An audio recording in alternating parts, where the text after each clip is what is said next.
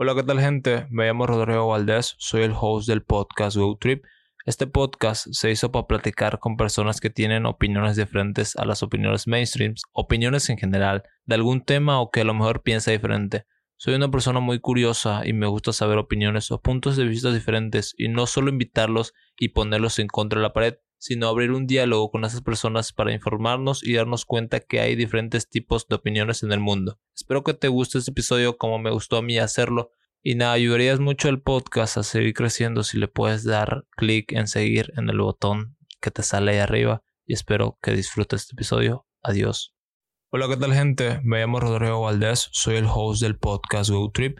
Este podcast se hizo para platicar con personas que tienen opiniones diferentes a las opiniones mainstreams, opiniones en general, de algún tema o que a lo mejor piensa diferente. Soy una persona muy curiosa y me gusta saber opiniones o puntos de vista diferentes y no solo invitarlos y ponerlos en contra de la pared, sino abrir un diálogo con esas personas para informarnos y darnos cuenta que hay diferentes tipos de opiniones en el mundo. Espero que te guste este episodio como me gustó a mí hacerlo. Y nada, ayudarías mucho al podcast a seguir creciendo si le puedes dar clic en seguir en el botón que te sale ahí arriba. Y espero que disfrutes este episodio. Adiós. Hola, ¿qué tal gente? Sean bienvenidos a un nuevo episodio más para su podcast favorito, Good Trip. Espero que estén bien donde nos estén viendo y bueno, hoy tengo un invitado muy especial. Bueno, tengo el placer y tuve el, el gusto de conocerlo y el placer de invitarlo al podcast. Andrés Suceda, un gusto. Si pudieras presentarte, decir quién eres, que haces, un pequeño background de lo que tú quieras. Bueno, buenas tardes. La verdad que me siento muy honrado de estar acá. Por este lugar han pasado tantos grandes personajes que la verdad es, es, un orgullo para mí estar acá y un placer haberte conocido. Yo, bueno, me llamo Andrés y soy un viajero. Hace dos años empecé a viajar en bicicleta y bueno, eso me trajo hasta acá y nada, la verdad que estoy muy contento de estar en esta ciudad. Me costó un poquito llegar, pero la verdad que estoy muy, muy feliz. Estás en Santa Cruz por el tema de que es, tu, es una, una de tus paradas del viaje que tienes. Mm, de hecho, esta es la tercera vez que paso por Santa Cruz. Eh, pasé antes dos veces con otras bicicletas y bueno, una de esas bicicletas justamente me la robaron y bueno, hoy pasé porque estoy camino a Cobija, camino a Pando. Eh, yo me propuse recorrer toda Bolivia en bicicleta. Llevo recorridos ocho departamentos y bueno, me falta Pando. Y Santa Cruz era, era una parada obligatoria porque el camino a Pando inevitablemente... De todos los que te falta, Pando es el último. Sí, de, los nueve departamentos, que los ocho he recorrido, pero Bolivia es tan grande, decirte que he recorrido todo es, sería mentirte. O sea, he recorrido a grandes rasgos los ocho departamentos, las ciudades capitales, eh, incluidas el Alto, y bueno, he estado en muchos lugares. Se podría decir que los lugares más emblemáticos de Bolivia, los más conocidos, los he visitado todos. Y estás desmintiendo, pues, el mito o lo que se dice de que Bolivia es un país chico no, no, para nada. Yo siempre me río porque digo, empiecen a, viajar en bicicleta y se van a dar cuenta que es un país enorme, enorme. Para que te des una idea, justamente el otro día lo compartí esta información. Eh, Bolivia es tan grande, solamente el departamento de Santa Cruz es más grande que todo el país de Alemania. O sea, es un país increíblemente grande, Bolivia, con mucho para ver, por, mucho para conocer y todavía creo que hay mucho por descubrir. Me parece que somos un país totalmente subestimado, que tenemos un potencial increíble y bueno, de hecho esa es una de mis grandes eh, motivaciones, ¿no? Llegar a esos lugares a los que pocos llegan, darlos a conocer, hacer desde mi lugar, hacer algo de publicidad y que gente se anime, ¿no? Totalmente. Estábamos hablando hace rato de por qué uno se atreve a hacer ese tipo de cosas, a salir de su zona de confort. A ti te tocó, pues, uno, un motivo fue la pandemia. ¿Cómo fue? ¿Cómo te, te chocó eso?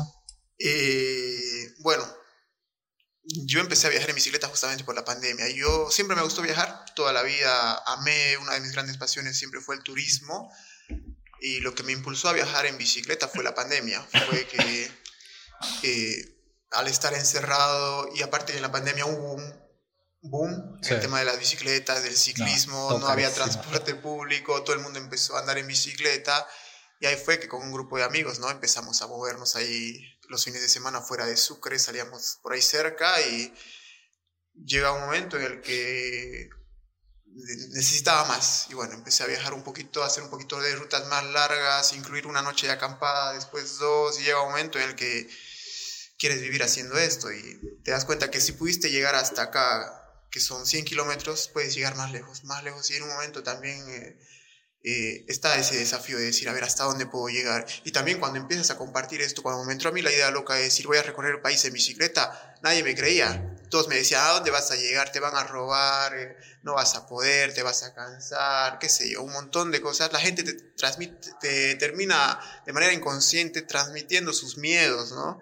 Y bueno, y el día que vos te animas y sales y descubres y lo vives por tu cuenta, te das cuenta de que no hay mucho a qué temer, de que Bolivia es un país muy tranquilo y que con un poquito de cuidado siempre no, no, tienes problema. Hay uno de los factores que aquí van dos temas que me gustaría tocar, el dinero y el tiempo.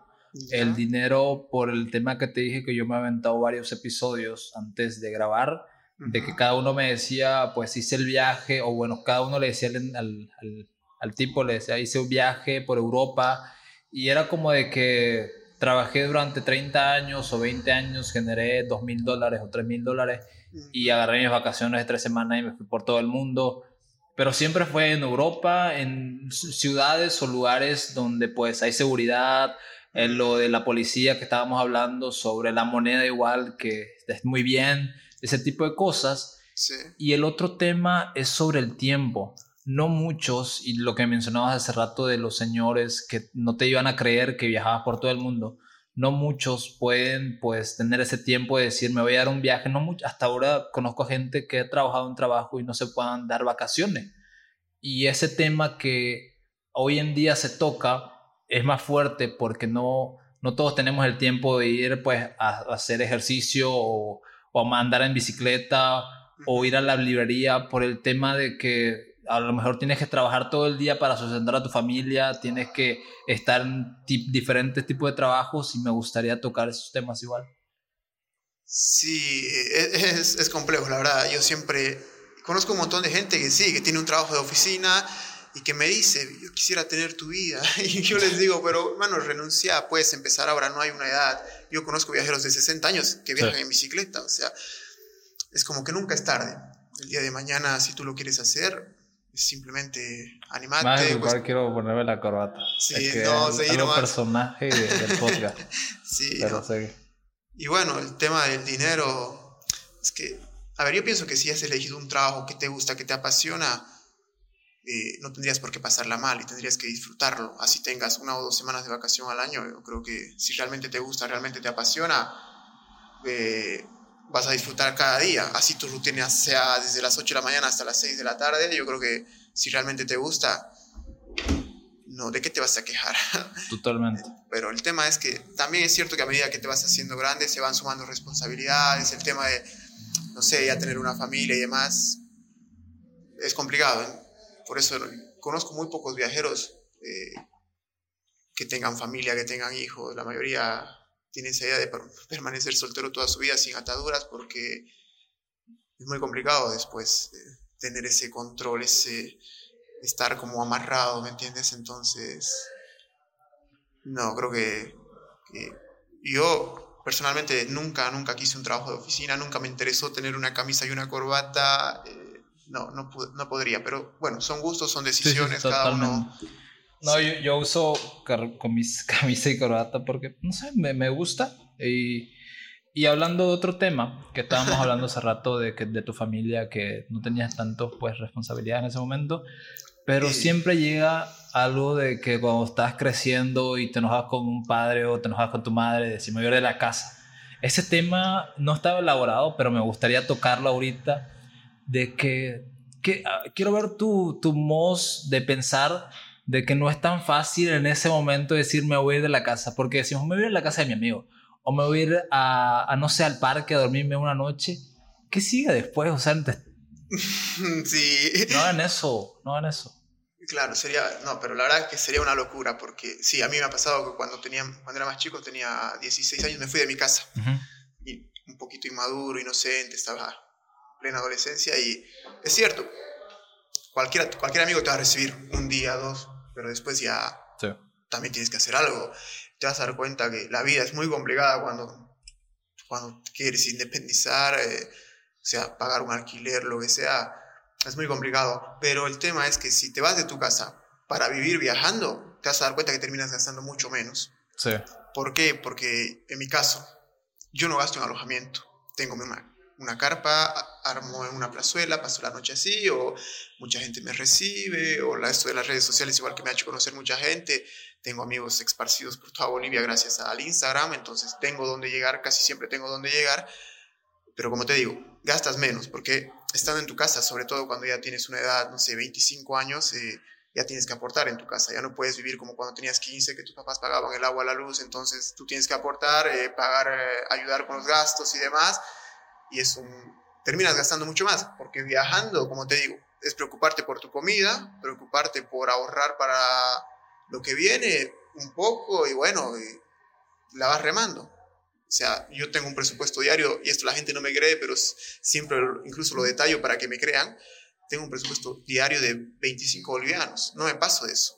Hay días incluso que gasto menos y hay días en los que no gasto nada porque a veces te pasa que llegas a una comunidad, a un pueblito y, y la gente te ayuda, te da comida, te invita, incluso te dan para que te lleves y no terminas gastando nada. Entonces, es más una cuestión de, de animarse porque creo que, que el día que das ese paso, te vas a dar cuenta de que hay mil formas de sustentarte, de ganarte la vida. Y es, ahí, ahí está la clave. Para poder hacer un viaje largo tienes que saber generar un ingreso.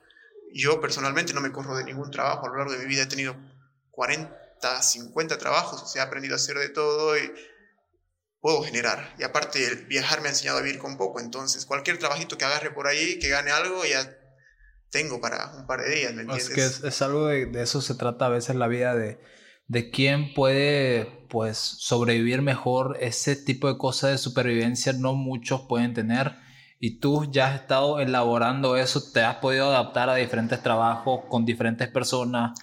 Sí, pero como te digo, es todo paso a paso, no se da de la noche a la mañana, tú no vas a llegar a tener esta confianza, no vas a llegar a ser esto que a veces es una gran virtud, pero a veces también es un gran defecto, esto de ser inconsciente tú no vas a llegar a ser inconsciente en el buen sentido, ¿eh? De la noche a la mañana. O sea, por ejemplo, mucha gente me pregunta, porque yo, yo comparto mis viajes, comparto mucho en Instagram. Y el otro día, para llegar acá, eh, salí de Villatunar y sábado de la mañana, llegué el lunes en la noche. La noche del domingo al lunes no dormí, toda la noche estuve en la carretera pedaleando. ¿Por qué? Porque no tenía sueño. La gente dice, ¿cómo puedes hacer eso? ¿Acaso no es peligroso? ¿Acaso no te da miedo? No, porque ya lo he hecho mil veces antes. Entonces ya le he perdido ese miedo. Lo que antes era un logro, ahora es rutina. Entonces, yo conozco viajeros que de verdad a las 3 de la, a las 3 de la tarde ya están preocupándose dónde van a pasar la noche.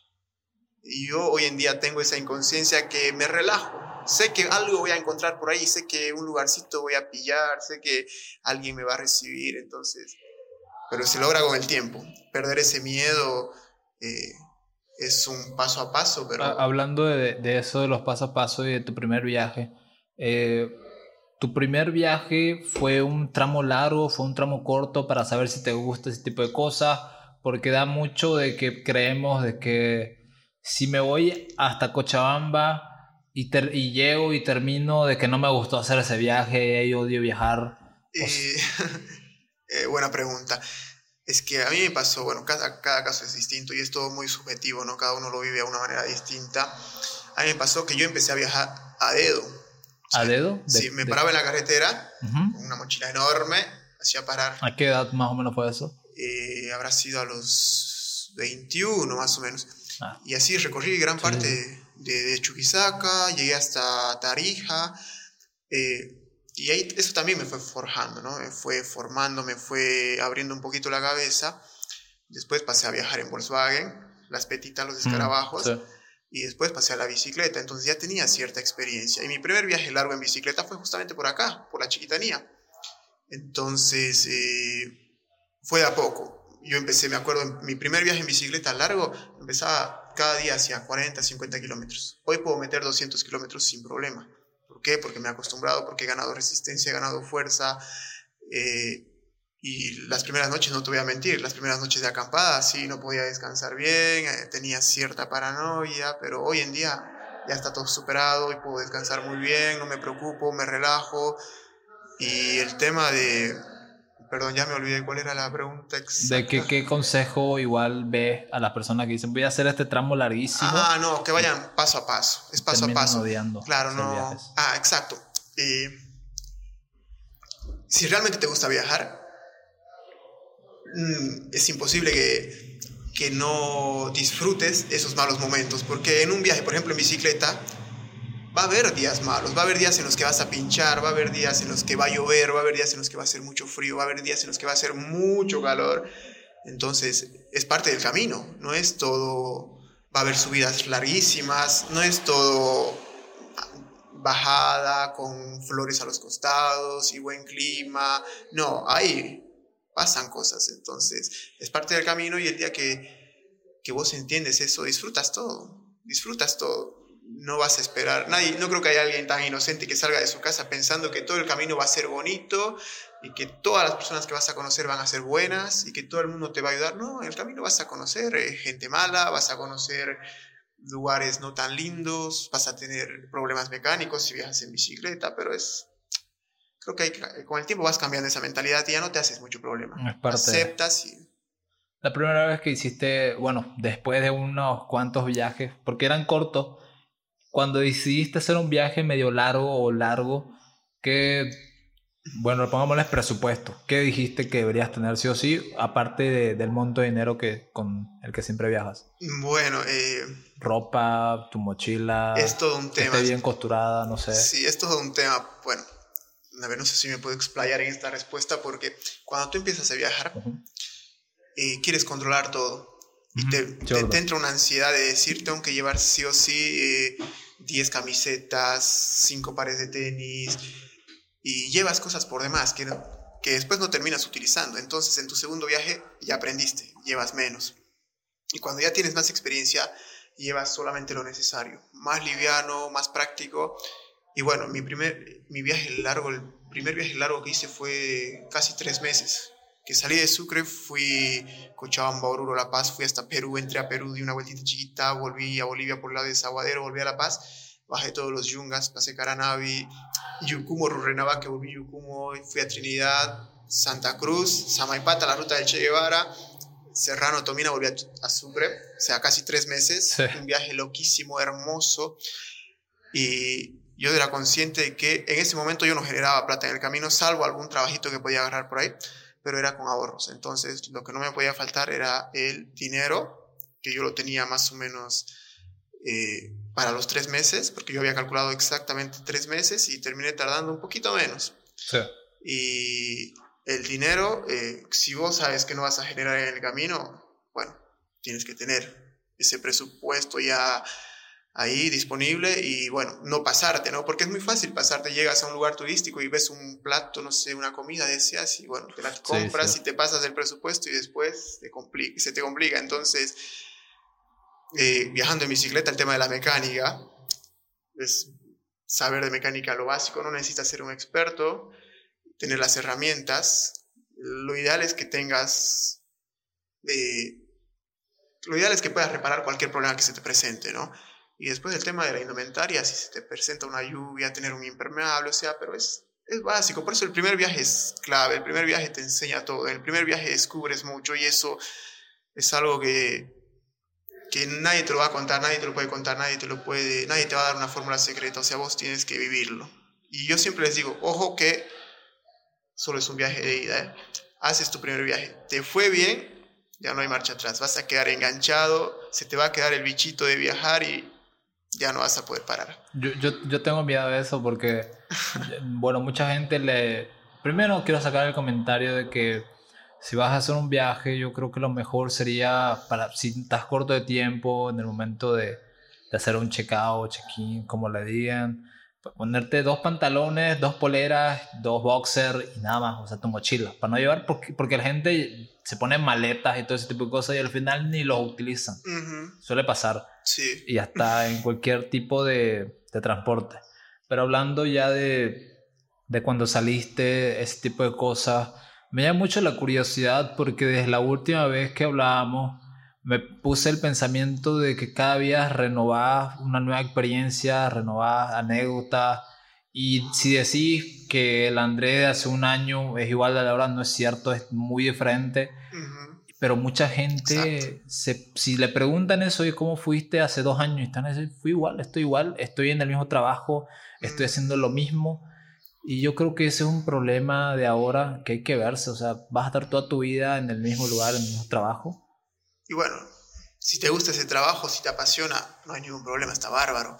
El tema es que y yo siempre digo que un mes en la vida de un viajero, en la vida de un nómada, que está todos los días en movimiento, conociendo lugares, gente, eh, sumando anécdotas, experiencias, un mes en la vida de un viajero nómada debe ser, no sé, seis meses, un año en la vida de una persona sedentaria, porque es increíble. Y yo te digo, justo hoy día es 7 de octubre. Hace un mes salí de Sucre, cabal, exactamente hace un mes salí de Sucre pero parece que hubiesen pasado seis meses, porque ha sido... ¿Lo, ves más lento el tiempo cuando haces ese tipo de viajes? Eh, no sé si más lento, es que como que te olvidas del tiempo, o sea, estás viajando, estás concentrado en otras cosas, no estás viendo los noticieros, no estás viendo Facebook, no estás viendo, no te enteras de muchas cosas y es como que estás eh, eh, metido, enchufado en el viaje y no te das cuenta y ya no te pones, ya te olvidas del calendario, de qué fecha es, de los días, pasa que estás en domingo, pero parece que es martes. Entonces, y te das cuenta que pasó un mes y vos dices, wow, pensé que había pasado más tiempo, porque si yo me pongo a pensar todo lo que he hecho en este mes, de verdad, me pongo a recordar todos los lugares que he conocido, que he pasado, digo, no, esto no entra en un mes. Han pasado tres meses, pero no, fue un mes, es increíble, es todos los días nuevas experiencias, nuevos lugares, nueva gente, y también eso tiene hay que saberlo sobrellevar porque no es fácil. Llega un momento que también la cabeza necesita descansar porque es demasiado, demasiadas vivencias en tan poco tiempo y eh, es un tema porque también el tema, tenemos que tocar el tema de las despedidas porque te pasa que eh, no, no siempre... Lo que hablábamos la otra vez de que pues no es bueno irte enojado con alguien, irte enojado con tu madre o con tu padre porque a lo mejor no sé, tal vez no lo vuelvas a ver o tal vez no lo vuelvas a ver en un gran tiempo.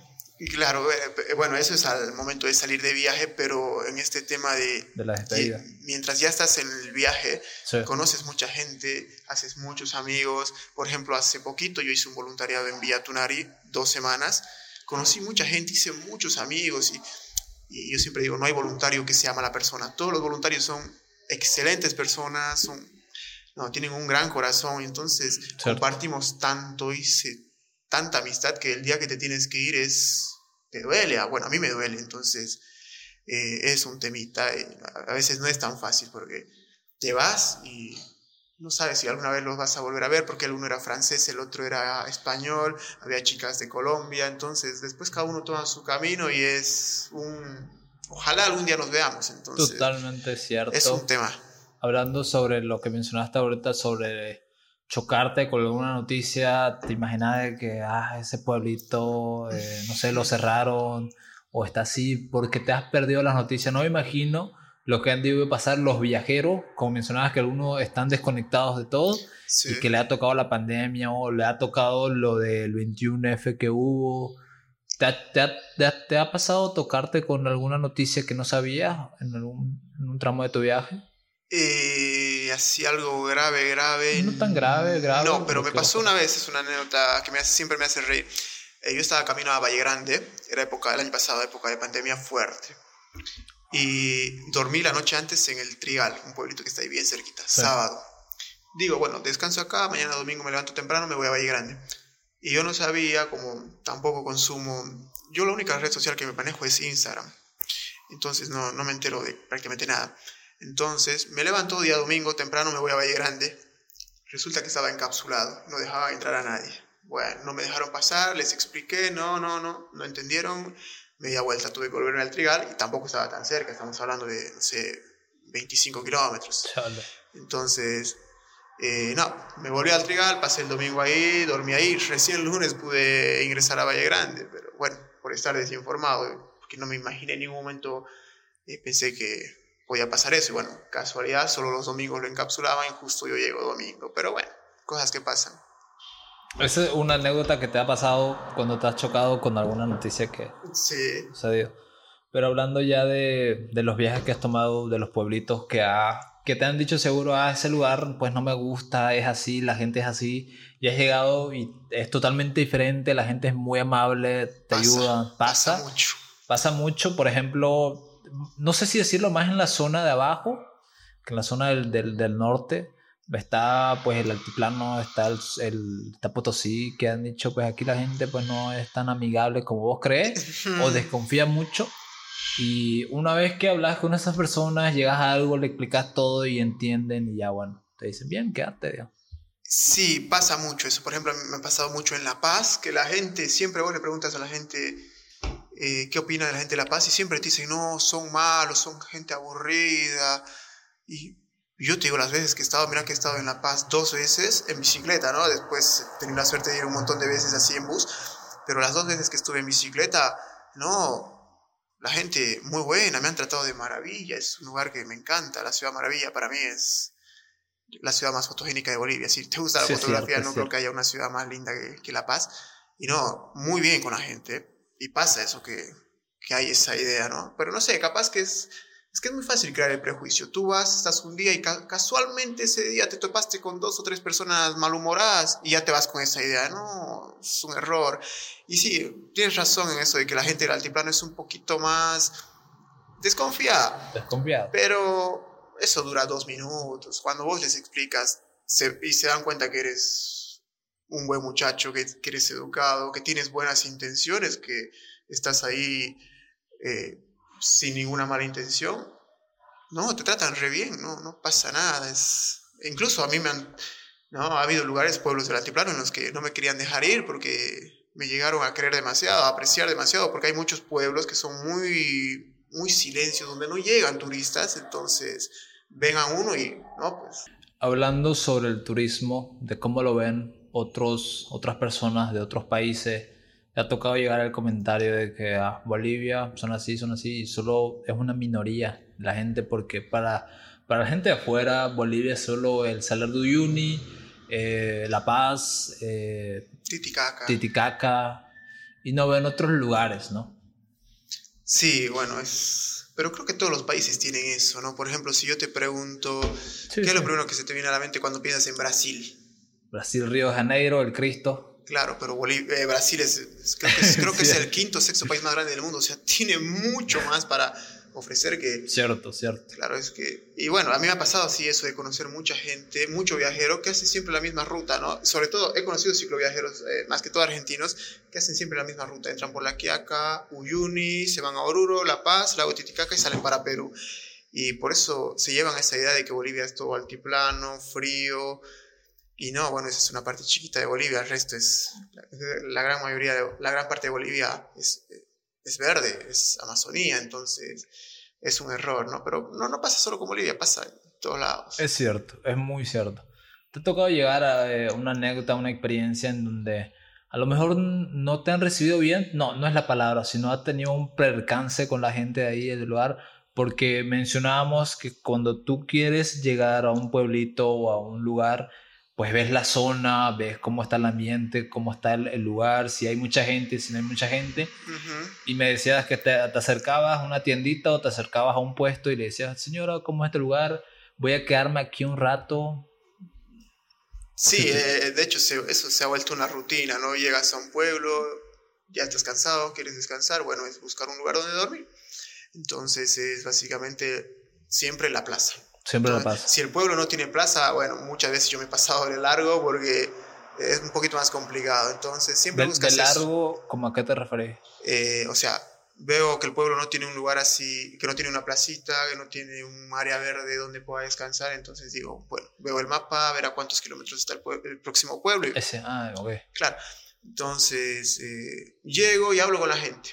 A mí me encanta y eso por lo general no se muestra. Hay muchas cosas que pasan en el viaje que uno no comparte pero eso es parte y bueno, es lo que más, lo que yo termino disfrutando más, eso de hacer amigos, de hablar con la gente, de compartir. Y bueno, terminas preguntando siempre lo mismo, eh, si hay inseguridad, si es tranquilo, si puedo descansar en la plaza, si puedo armar carpas, si alguien se va a molestar o no. Y nunca me han dicho que no, nunca, siempre me han recibido bien, eh, muchas veces incluso por lo general, el módulo policial, la policía del pueblo, por lo general siempre está al frente de la plaza. Entonces, igual, si tienes un poquito de miedo, puedes ir a la policía y guardar la bicicleta ahí y sacar lo necesario para irte a descansar en una banqueta o armar la carpa. Entonces, eh, realmente es más fácil de lo que, de lo que parece. Es cuestión de, de animarte y vivirlo por tu cuenta, porque tal vez así yo lo digo de una manera tan relajada y muchos dicen, no creo que sea tan fácil, pero créanme que es muy, muy fácil. Sí, yo, yo igual te creo por todo lo que has pasado, hablando sobre lo que, te, lo que pasa con la seguridad, de que pasa de que te dicen, no, en Argentina no puedes hacer ese tipo de cosas, viejo, aquí, aquí sí se puede, pero me decías de que a lo mejor aquí es más seguro que allá o en otros lugares. yo, yo, yo te dije, tal vez no, viejo. O hay lugares donde no puedes entrar fácilmente si no, si no te conocen ahí, ¿no? Sí, sí. yo te cuento que cuando estoy en Sucre, casi no estoy, pero cuando estoy, siempre recibo viajeros. He recibido argentinos, he recibido incluso venezolanos, he recibido colombianos y me cuentan, ¿no? Porque yo vivo en un barrio alejado del, del centro de la ciudad y es un barrio muy modesto, con calles de tierra y demás. Entonces, me ha pasado que muchas veces nos hemos ido tarde, en la madrugada, y me contaban, ¿no? Amigos, sobre todo argentinos, sobre todo gente de Buenos Aires, que me decía, esto yo en Buenos Aires no lo puedo hacer porque me roban, porque me para un motochorro, eh, o yo no me metería a un barrio como este porque me terminan asaltando, y bueno, yo siempre digo, Bolivia es un país muy tranquilo, tenemos esa suerte, deberíamos dar gracias y por poder caminar tranquilos, ¿no? Por poder salirte a sentar en la vereda sin que nadie te robe. No digo que no haya inseguridad, pero si nos comparamos con otros países, Bolivia es un país muy tranquilo, la verdad. Yo creo que sí, o sea, da circunstancia para cada uno, igual uno está consciente de dónde va a entrar y tiene que estar previsto por si algo sucede. Eh, nunca me he atrevido a entrar a lugares así porque no, no ha surgido la necesidad ni, ni nada. Pero la única vez de que casi me, me, sucede algo fue de que cuando tenía 15 años asistí a un instituto donde me enseñaban álgebra y fue en la, en la plaza, en la plaza me querían secuestrar. De una manera de que un señor me dice, tengo trabajo para vos, me dice, yo de qué, sí, sí, de, de, esto, de mensajero. Vení mañana, me dice, ya está bien, le digo, no le digas a tus padres, me dice. Y yo le digo, ¿por qué? Porque seguramente no tienen permiso. Le eh, ya le digo, pero siempre, siempre he tenido esa cosa, esa, ese cosquillo de siempre preguntar y, y en buscar información. Así que le digo a mi hermana, oye, un señor, un señor mayor me ofreció trabajo de mensajero, era ingeniero petrolero, había ganar harta plata, le decía. Y me dijo, no, seguramente te quiere raptar, me dijo. ni le pedí el nombre, viejo. Pero entonces sucedió una anécdota, me dijiste que te robaron tu bicicleta. Sí, bueno, sí, pasó el año pasado en diciembre. Pero te robaron mientras estabas en un momento en la noche te, durmiendo o en el día. Eh, fue en la noche, en la madrugada las 4 de la mañana en Villamonte, cerca de la frontera con Paraguay. Sí, pero eso fue... También pasa eso de que cuando has hecho algo ya tantas veces, en un momento pecas de exceso de confianza. Y Cierto. me pasó eso. Me, estaba muy cansado y bueno, me dormí sin encadenar la bici y bueno, ya había dormido, he dormido un montón de veces sin encadenar la bicicleta, sin amarrarla, pero bueno. me asaltaron, eran tres tipos adultos, tenían arma blanca y bueno, preferí que se la lleven, no puse resistencia y bueno, fue lo mejor. De hasta ahora y hace cuántos meses más o menos fue eso?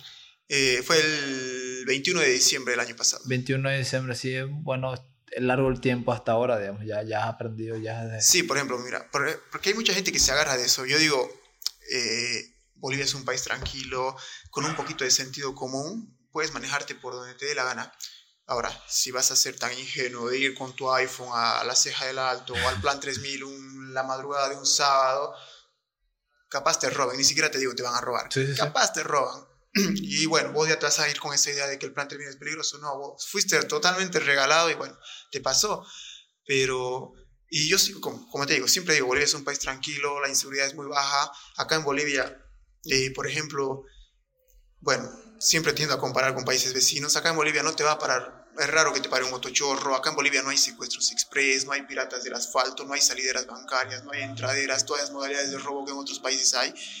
Entonces, eh, aquí es difícil que alguien te asalte con una pistola, ponele. Es cierto, es cierto. Entonces, creo que a veces exageramos un poquito y bueno, y también me parece que es mucho, se consume mucho noticiero y la gente anda con esa paranoia, ¿no es cierto? Porque eh, hay un robo y ya se generaliza, y no, hubo un robo a las 3 de la tarde, ¿y qué pasó el resto del día? El lugar estuvo tranquilo, ¿qué pasó el otro día? Estuvo tranquilo. Hubo un robo una, eh, una vez, hubo un robo en un día, un lunes y, y se cree que todos los días hay robos y no, no es así. Y el tema de la bicicleta, porque hay mucha gente que me dice, vos que dices que Bolivia es un país seguro, ¿y cómo acaso no te robaron? Sí, me robaron una vez, en diciembre del año pasado, estamos en octubre, hasta ahora. Bellísimo. Y antes de, yo empecé en diciembre del 2020, o sea, un robo en, qué sé yo, 200 noches de acampada. Es cierto. Entonces, no. Son excepciones, son excepciones. Yo, igual lo diría, o sea, hasta ahora no me han robado mi teléfono y si me lo roban voy a decir, bueno, ya, ya tocaba, ya tenía que tocar que me roben mi teléfono, pero mejor que no me pase.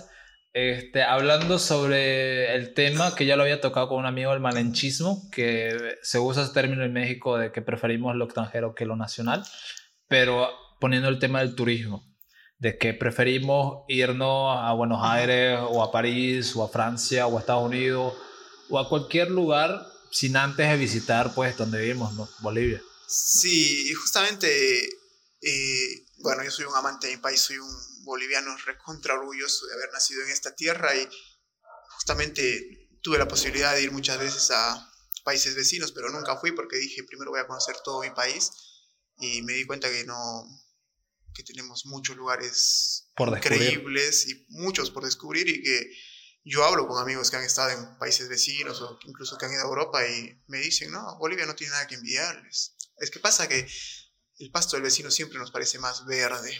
Entonces nosotros vimos vemos el Cristo de Río de Janeiro y decimos, qué lindo. Yo te digo, el Cristo de Cochabamba es mejor y es más grande. Sí, eso es más grande. Claro, entonces pasa eso, que porque está afuera parece que tiene ese... Es como, te voy a poner un ejemplo de, de las mujeres. Ven a una extranjera y de por sí parece que parece más linda solo por ser extranjera, ¿no? En Bolivia tenemos mujeres hermosas en todo lado, o sea, parece que es como ese gustito por lo desconocido, eh, pero como te digo, no sé, Corani, la laguna de Corani, por ejemplo, que es un lugar increíble, y como está acá cerca, en Cochabamba, como que no se la valora, no se, le, no se le da el reconocimiento que debería, pero si esa laguna estuviese en Suiza y tú verías fotos de esa laguna y dirías, mira qué lindo Suiza, cómo quisiera ir, pero tienes un lugar acá cerca y no lo aprovechas. ¿Por qué? Porque está acá cerca. Muy cierto, muy cierto. Sí. Pero ah, ah, y ese tema me gustaría tocarlo porque igual quedan con el lugar. Eh, te pongo de que qué caracteriza mucho a Bolivia, según tú. Lo mencionamos la otra, de que Buenos Aires, pues su obelisco, eh, o Messi, eh, París, pues la Torre Eiffel, Brasil, el Cristo. ¿Aquí qué pondrías? y elegir un... Estábamos, estábamos hablando sobre qué era el salar de, de Uyuni, lo que lo caracteriza a Bolivia. Y yo te podría elegir tres o cuatro lugares. A ver, el salar de Uyuni por ser el más grande del mundo, por ser la fuente de litio más grande del planeta. El lago Titicaca por ser el navegable más alto del mundo.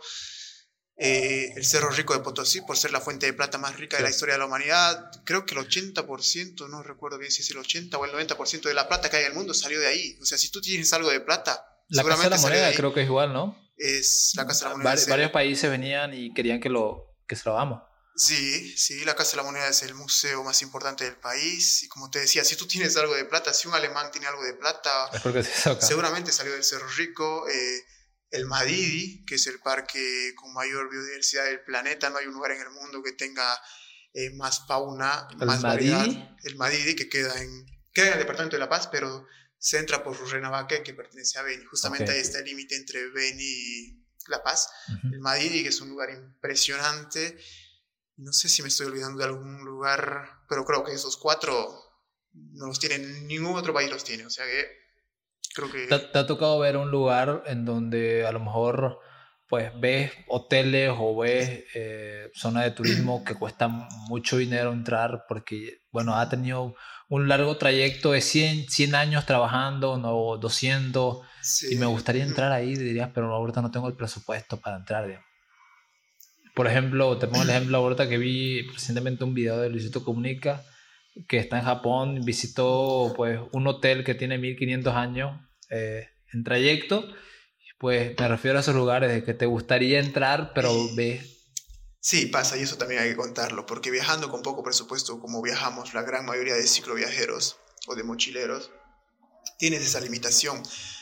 Puedes disfrutar de todo lo que es gratis o lo que es barato, pero tienes esa limitación de que hay lugares que son muy lindos, pero que necesitas pagar. Por ejemplo, llegas al lago Titicaca, Copacabana, puedes disfrutar ahí es gratis todo. Ahora, si quieres ir a la Isla del Sol, es tomarte un bote pagando.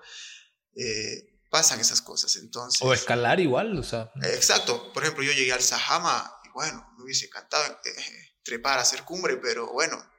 La ruta que está en La Paz igual.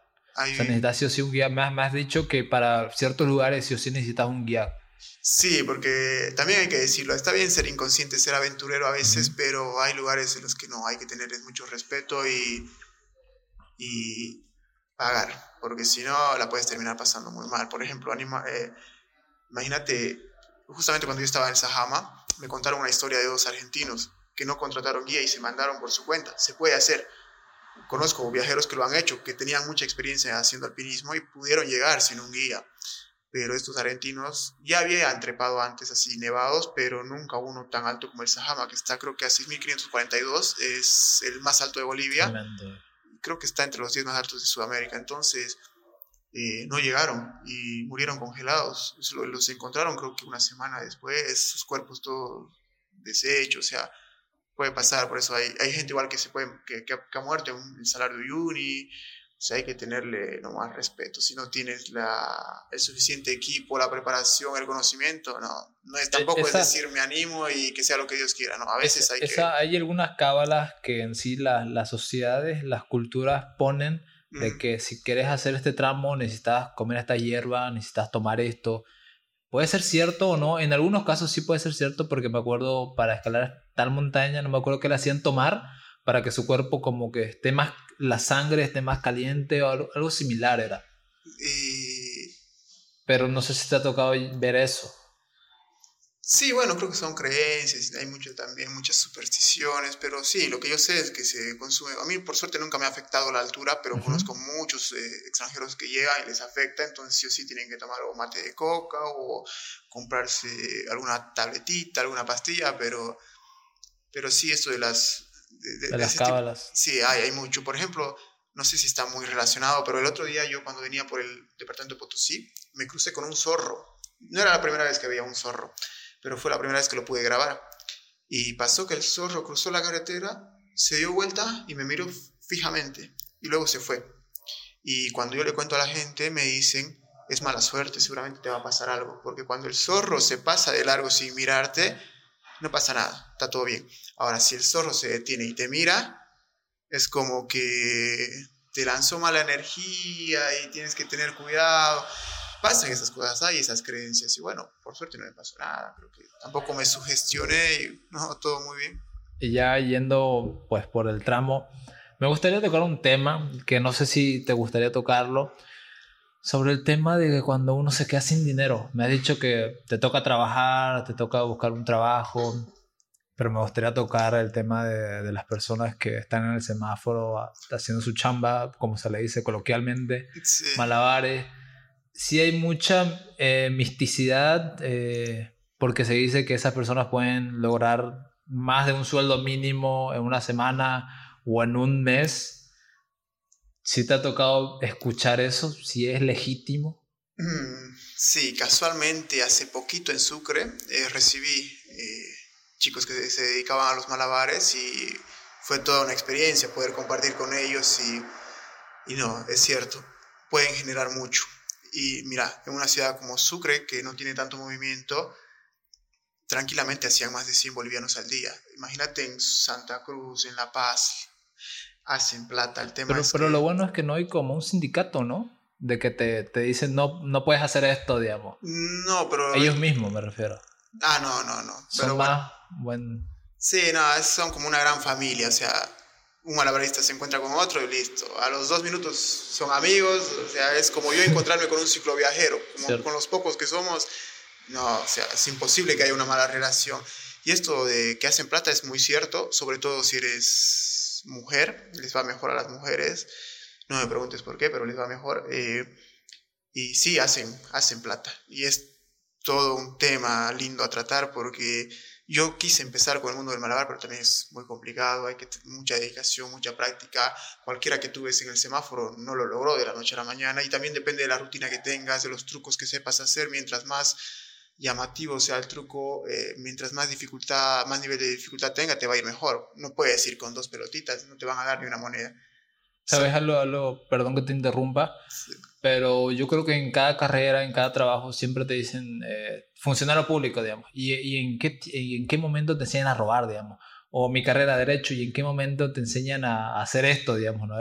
Te lo pregunto. Y de mochilero o viajero, ¿y en qué momento te enseñan a hacer manillas o te enseñan a hacer malabares, Y... o, luego está este meme. Para que sabes hacer malabares tenés que antes ser hijo de un malabarista o, haber salvado a un malabarista. no, creo que es eh, a medida que vas viajando y te surge esta necesidad de, de, tener, que generar un ingreso, es que vas viendo, ¿no? A ver, voy por el lado de las manillas, voy por el lado de las artesanías, de los collares, de los malabares, de la venta de postales, de la venta de llaveros y creo que vas experimentando un poquito y hasta que encuentras algo que te gusta. Por ejemplo, yo vendo postales y porque me encanta la fotografía. Entonces no es solo vender postales, es también vender un, eh, un pedacito de Bolivia y también contar sobre el lugar, porque yo vendo fotografías de, lugares que no son muy conocidos. Entonces, a la persona que me ayuda, que me comparte, que me colabora, porque no tienen un precio las postales, esa voluntad, eh, le cuento sobre el lugar, qué tiene ese lugar, cómo se llega y demás. Entonces, pero yo también empecé haciendo llaveros pero realmente no, como que no, no, no le hallaba el gusto, ¿me entiendes? Entonces me pasé a las postales y me encanta. Entonces creo que es un camino, tienes que buscar algo que, que te guste y no es solo generar dinero, bueno, esto me va a dar dinero, pero en el proceso voy a sufrir, no. o sea, es un tema que me gustaría tocarlo mucho, la verdad, porque podemos pecar a veces de, de, eso, de que, ah, me está yendo bien haciendo esto, pero no era el objetivo. Yo estaba ganando dinero para que el día siguiente me vaya a otro lugar, o para el día siguiente, pues, le, le comida a mis hijos, o para el día siguiente hacer este tipo de cosas. Pero a veces caemos de que, ah, me está yendo bien en esto, haciendo ese tipo de cosas, y me quedo, o sea, me quedo ahí, ahí a hacer ese tipo de cosas, y no era pues eso. Sí, depende, pero creo que es muy subjetivo. Si tu motivación va a ser solo el dinero, bueno Ahora, si tú... Y a, veces pecamos como gente de que, no sé, no todos son iguales, pero me ha tocado llegar a conocer pues personas homeless, se le dicen a personas de la calle, de que te dicen no tengo nada de dinero y te das cuenta de que era un señor, de que tenía dos terrenos, tenía algo así, y lo hacen solo por, no sé si aprovechamiento, por aburrimiento, por no sé qué, igual, no sé qué le hayan, ese tipo de cosas. Pero ya hay gente igual que sí tiene necesidades y sí, pues se ve la necesidad que tienen, se ve el apoyo que se le debe dar a ese tipo de personas que a lo mejor no hacen lo que mencionabas de viaje, a lo mejor son personas que han venido de su país donde no han tenido buen, pues un, buen método de, de vivir, no, el país no los apoyó y vienen pues a Bolivia a que los apoyen. Sí, el caso de los venezolanos, por el caso De los venezolanos. Y bueno, como te decía, rápido se crea el prejuicio, ¿no? Un venezolano hace quedar mal a todos, porque un venezolano vino y robó, eh, se cree que todos los venezolanos son iguales, y no, he conocido venezolanos que son muy buena gente, muy trabajadores. De hecho, ahora cuando esté en Trinidad voy a ir a visitar a un amigo que es venezolano, que abrió, abrió una pizzería y le va bárbaro, un tipo muy buena, pero con un corazón muy grande, que cuando yo estuve en Trinidad el año pasado me ayudó mucho, o sea, y no, creo que hay que dejar de generalizar. Y bueno, y una cosa que te quería decir es, yo he visto gente con muchas necesidades, por eso siempre digo que no creo que haya una actividad que te abra tanto la cabeza como viajar. Yo he visto gente con pobreza extrema, que vive en pobreza extrema en el departamento de Beni, en el departamento de Potosí, hasta hace poquito yo estaba trabajando en el departamento de Potosí, en el área rural, en el campo, pero en lugares donde no había agua, donde no había señal. La gente tiene un, un montón de carencias, sin embargo son gente que todo el día está sonriendo. Acá en la ciudad es como que la gente eh, se queja por todo, como que no valora lo Te das cuenta de las comodidades que tenés, digamos. y luego los privilegios que te tocan. la gente de la ciudad, que vive en las ciudades recontra afortunada. El, simple hecho de tener asfalto y no pisar barro, el simple hecho de ir al grifo y tener agua, tener luz. Es un tema que en sí tienen la balanza porque podemos compararnos con otros países y ya tienen eso, o sea, en el momento que naces ya lo tenés, digamos, ¿no? Y hay otros lugares, en el momento que naces no hay nada. Y en sí, bueno, la culpa es igual del gobierno, digamos, porque no pues enseña eso o no ponen, no ponen lo que debería ser, digamos, o la movilidad social que debería de haber. Es un tema que se, se debe tratar por lo que decís, que hay personas ahorita que nacen y no tienen salud, que es un derecho que todos deberían tener, educación, que es un derecho que todos deberían tener al nacer, y no tienen eso, digamos. Sí. Pero bueno, ya yendo para acabar, que me, me encantaría tenerte otra vez porque el tiempo es muy sí. corto para, para seguir con la conversación. Eh, me decís cuando estés otra vez por Santa Cruz y le matemos una segunda parte. Y bueno, no sé, la verdad que de acá me voy para Trinidad, de ahí para Cobija. Y, Es una pregunta que te iba a hacer. ¿Qué sigue después? ¿Terminas tu, tu objetivo? ¿Terminas tu viaje? ¿Dónde lo terminas igual? eh, en Cobija. En Cobija. Es el departamento que me falta por conocer. El más duro, el más desconocido, el menos visitado. Y bueno, la verdad que no sé qué sigue. No sé si es el final o es el principio. Y si es el principio, vendrá Perú, vendrá el continente. Pero estamos hablando ya de un viaje de muchos años. Imagínate si Bolivia, calculo que voy a llegar a Cobija en un mes. Habrán sido casi dos años, más o menos 14 mil kilómetros recorridos. Y bueno, imagínate si Bolivia me ha tomado eso, me ha tomado ese tiempo y esos kilómetros. El Y- continente, nueve países. Un lugar recorrer. desconocidísimo, viejo. Sí, no me imagino. No sé, no sé qué voy a hacer, pero bueno, lo veré cuando esté en Cobija. Igual esto es paso a paso, no puedes planificar de acá un mes. O sea, primero es mañana empezar a rodar rumbo a Trinidad. Una vez allá vemos qué ruta tomamos, vemos cómo está el clima, llegamos a Cobija y bueno, Nada, ahí, que sea lo bueno. que Dios quiera. Yendo para terminar, me encantó tenerte como invitado, la verdad. Es, es un motivo por el cual me, me gustó hacer el podcast, por tener ese tipo de, convers- de conversaciones con personas que están fuera del mainstream, de cómo piensan, fuera de cómo piensa la gente. Y bueno, me encantaría tenerte en otro episodio. Si, pu- si pudieras dar tus redes sociales, Andrés, ¿cómo te pueden encontrar? Eh, bueno, estoy en Instagram como Andrés Suceda, es la única red social que manejo, la verdad, porque viajando también es un poco complicado. Yo no sé, la verdad te digo, no sé cómo hacen esos viajeros que tienen YouTube, Instagram, TikTok, Facebook. No, no, no sé cómo Es hacen. un tema que me gustaría tocarle. Sí, bueno, eh, Andrés Suceda en Instagram y bueno, me encantaría, la verdad, volver algún día por Santa Cruz y que volvamos a tener esta charla, porque la verdad lo he disfrutado, me ha Sí. encantado, le he pasado muy bien y eso también es lo lindo de viajar, ¿no? Conocer gente y la verdad, haberte conocido, la verdad que fue un No, gusto. es un placer, hermano. Y bueno, el podcast siempre va a estar abierto para ti. Cuando tú quieras y nos tomamos una chévez. Dale, hermano. Igual después de, terminar, tomamos otra chévez. Dale, hermano, muchas gracias. Eso es todo por este episodio, gente. Espero que la hayan pasado bien, que hayan disfrutado este episodio, que la verdad lo veo muy especial. Y bueno, nos vemos en otro episodio, ya saben, con su presentador, Rodrigo Valdés. Adiós.